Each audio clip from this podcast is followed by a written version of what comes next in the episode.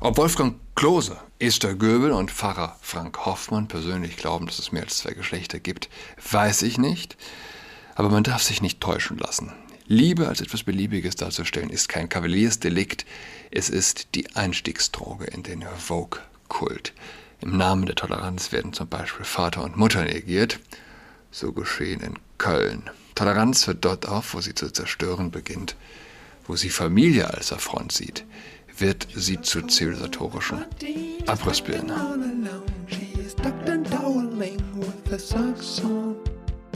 Hallo und herzlich willkommen zu Adrats Podcast. Mein Name ist Julian Adrat. Ich habe für Cutnet eine Kolumne verfasst. Freitags hatte ich die geschrieben. War froh, dass sie samstags kam, noch kurz bevor dann in Kreuzberg, also das stattfand, weshalb ich die Kolumne geschrieben habe.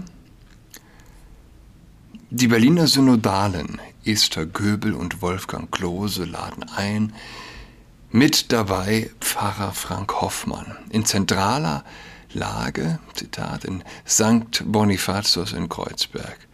Man will, was Rom verboten hat in Berlin, Zitat, erlebbar und sichtbar machen.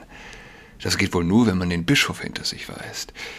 Den Pfarrer von St. Bonifatius hat man inhaltlich nicht vorgewarnt, als man sich einmietete, auch als am Sonntag in unserer Gemeinde auf dem Prenzlauer Berg in den Vermeldungen die Werbetrommel gerührt wurde, war, dies, war von Segnungen, von Paaren, die sich lieben, keine Rede. Paare, die sich lieben, klingt ein bisschen nach nasser Regen. Was ist mit dem Paar, das sich hasst? Gibt's die auch? Und wenn ja, hätten die nicht auch Segen verdient? Feindesliebe. Jesu Aufruf segnet die, die euch verfluchen, weicht dem Hashtag Liebe gewinnt. Und das ist richtig, Liebe gewinnt dort, wo der Feind gesegnet wird, aber nicht dort, wo Sünde gesegnet wird. Sie machen's einem nicht leicht. Die Wogen, ehrlich gesagt. Auf evangelisch.de hat Matthias Albrecht, Harry Potter-Autorin John K. Rowling und Alice Schwarze als bösartige Tumore bezeichnet. Beide vertreten die These, es gebe genau zwei Geschlechter, nicht unendlich viele, und jede Weiterverbreitung sei eine Metastase. Überhaupt sei diese Ideologie potenziell tödlich. Ob Wolfgang Klose, Esther Göbel und Pfarrer Frank Hoffmann persönlich glauben, dass es mehr als zwei Geschlechter gibt, weiß ich nicht. Aber man darf sich nicht täuschen lassen. Liebe als etwas Beliebiges darzustellen ist kein Kavaliersdelikt, es ist die Einstiegsdroge in den Vogue-Kult. Im Namen der Toleranz werden zum Beispiel Vater und Mutter negiert. So geschehen in Köln. Toleranz hört dort auf, wo sie zu zerstören beginnt, wo sie Familie als Affront sieht wird sie zur zivilisatorischen Abrissbirne. Es sei egal, ob ein Mann mit einem Mann ins Bett ginge oder eine Frau mit einer Frau. Liebe sei Liebe, las ich die Woche in einem Post auf Facebook. Die alte Leier, ich weiß, aber in gewissem Sinne stimmt es. Es ist egal. Es ist wirklich egal. Aber was nicht egal ist, wenn ein Mann und eine Frau miteinander ins Bett gehen. Denn daraus kann Leben entstehen, das große Wunder in unserem unendlich weiten, kalten Universum. Es ist kein Zufall, dass in einer Gesellschaft, als nie mehr Ehen in die Brüche gingen, die Homo-Ehe eingeführt wurde. Eltern, die noch zusammen sind, sind in der Kita meiner Grundsch äh, und Grundschule meiner Kinder die Minderheit.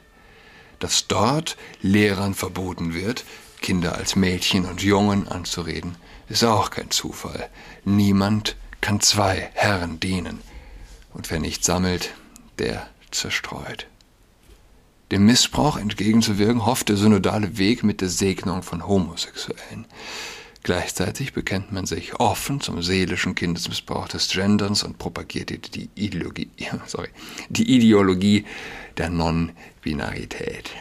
Ersteres, also dass man, um dem Missbrauch entgegenzuwirken, also die Segnung von Homosexuellen beschließt. Das sollte übrigens auch Homosexuellen zu denken geben. Es wäre alles kein Problem, wenn wir tausend Jahre lebten. Aber wer Mann und Frau als Konstrukte versteht, vergisst möglicherweise auch andere biologische Gegebenheiten, zum Beispiel, dass das Leben kurz ist. Ich spekuliere mal, dass sich insbesondere junge Menschen gerade eine Menge Glück verbauen. Erzbischof Heiner Koch hätte hier die Gelegenheit, sich dem Zeitgeist mutig entgegenzustellen. Paare, die sich lieben, waren nie das Problem. Es sind die Paare, die sich hassen, an die niemand denkt. Da braucht's Kirche.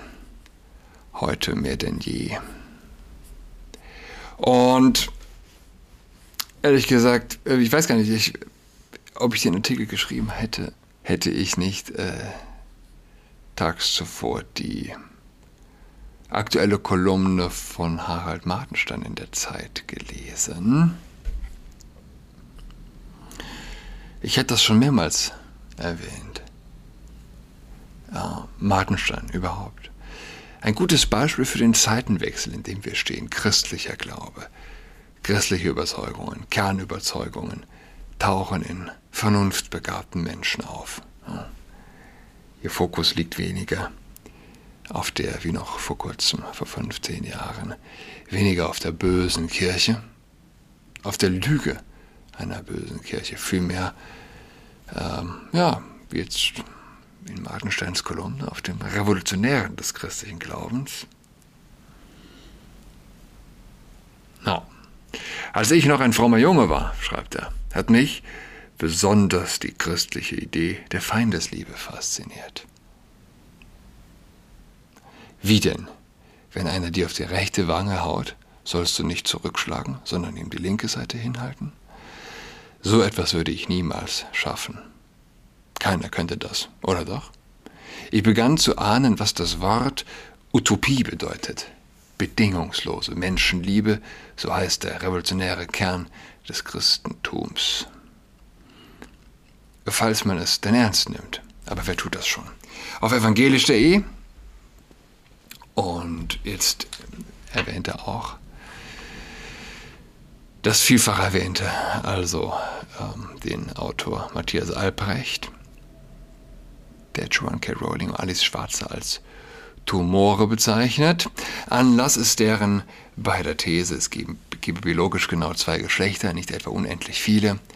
Das ist eines dieser Aufregerthemen. Bei den Scholastikern gab es angeblich mal Streit darüber, wie viele Engel auf eine Nadelspitze passen. Ja. Albrecht schreibt dazu, die Aussagen von Schwarzer und Rowling seien bösartige Tumore. Dahinter stehe eine Ideologie, die potenziell tödlich sei.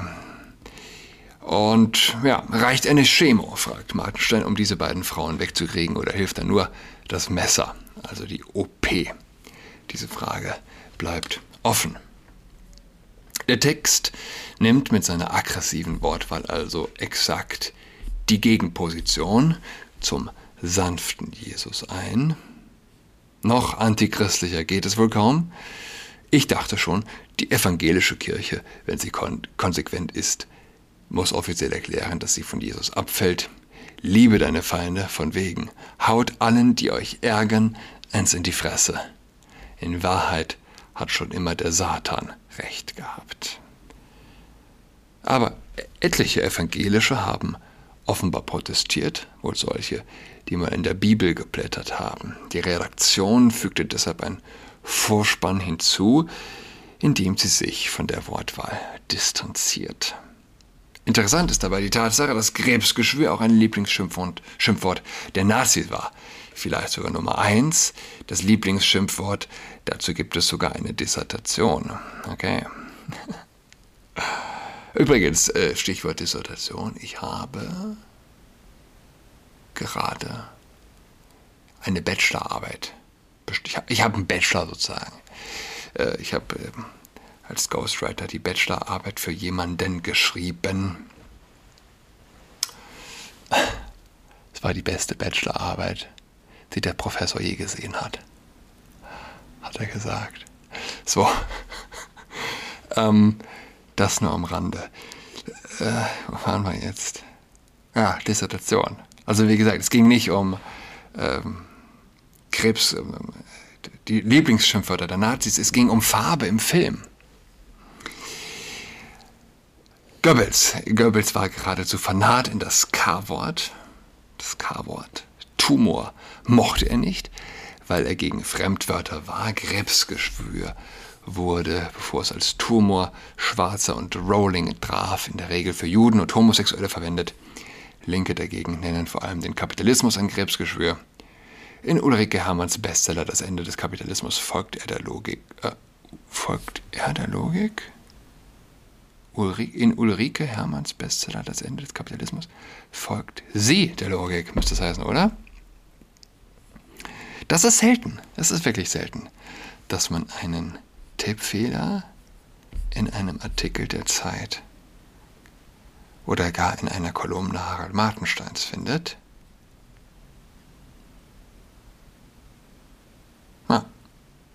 Also folgt sie der Logik der oder überlese ich da jetzt was?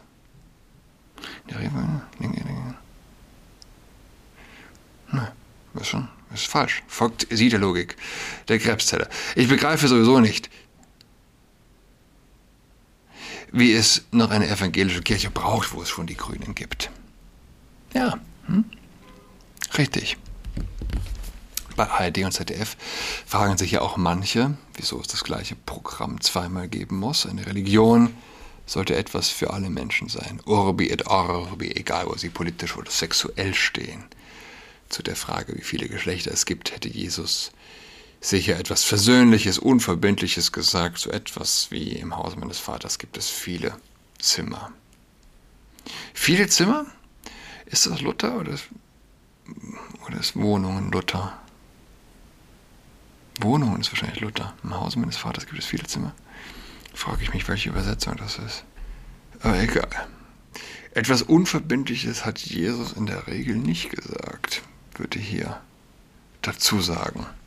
Etwas Versöhnliches sicherlich. Unverbindlich war Jesus nie. Der Autor jedes Textes, erschienen in der Rubrik Kreuz und Queer, ist vielleicht, ich spekuliere mal, selber öfter beleidigt worden, weil er ist, wie er ist. Ich bin über, immer überrascht, wenn Menschen, die etwas erlitten haben, selber anderen bei erster Gelegenheit das Gleiche antun. Etwa Leute, die als Kinder geprügelt wurden und dann als Eltern selber prügeln. Sie wissen doch genau, was das Kind fühlt. Nein, erlittene Diskriminierung gibt einem nicht ein Sonderrecht zur Menschenfeindlichkeit, was die Kirche betrifft. Wegen der binären Adam- und Eva-Geschichte wird die Bibel garantiert demnächst offiziell umgeschrieben. Möglicherweise wird sich kaum noch jemand dafür interessieren. Ha. Also, sich entschuldigen. Wenn man das Lieblingsschimpfwort der Nazis benutzt, ich meine, es wird immer, Krebsgeschwür, es wird immer ein Lieblingsschimpfwort bleiben. Solange Krebs so tödlich ist, wie er tödlich ist. Wahrscheinlich ist er heute nicht weniger tödlich als zur Zeit der Nazis. Ich weiß es nicht. Vielleicht sind die Heilungsaussichten in dem einen oder anderen Fall besser. Vielleicht gibt es aber auch heute viel mehr Krebs. Wie dem auch sei. Klar. Ähm, aber ja, ich mein, eigentlich stehe ich auf dem Standpunkt, man soll sich von niemandem, auch nicht von den Nazis, ein Schimpfwort madig machen lassen. Egal welches Wort sich madig machen lassen. Ähm, die Wörter sind in der Regel älter als die Nazis. Und ach, ich meine, das schlimmste Schimpfwort seit den Nazis ist ja überhaupt Nazis. Es gibt diese beiden Extreme. Das Wort gar nicht versuchen zu benutzen, dann sakralisiert man es gewissermaßen. Das ist auch falsch. Oder man verwendet es zu, äh, zu oft, dann verharmlost es. Beste Lösung, keine Schimpfwörter zu benutzen.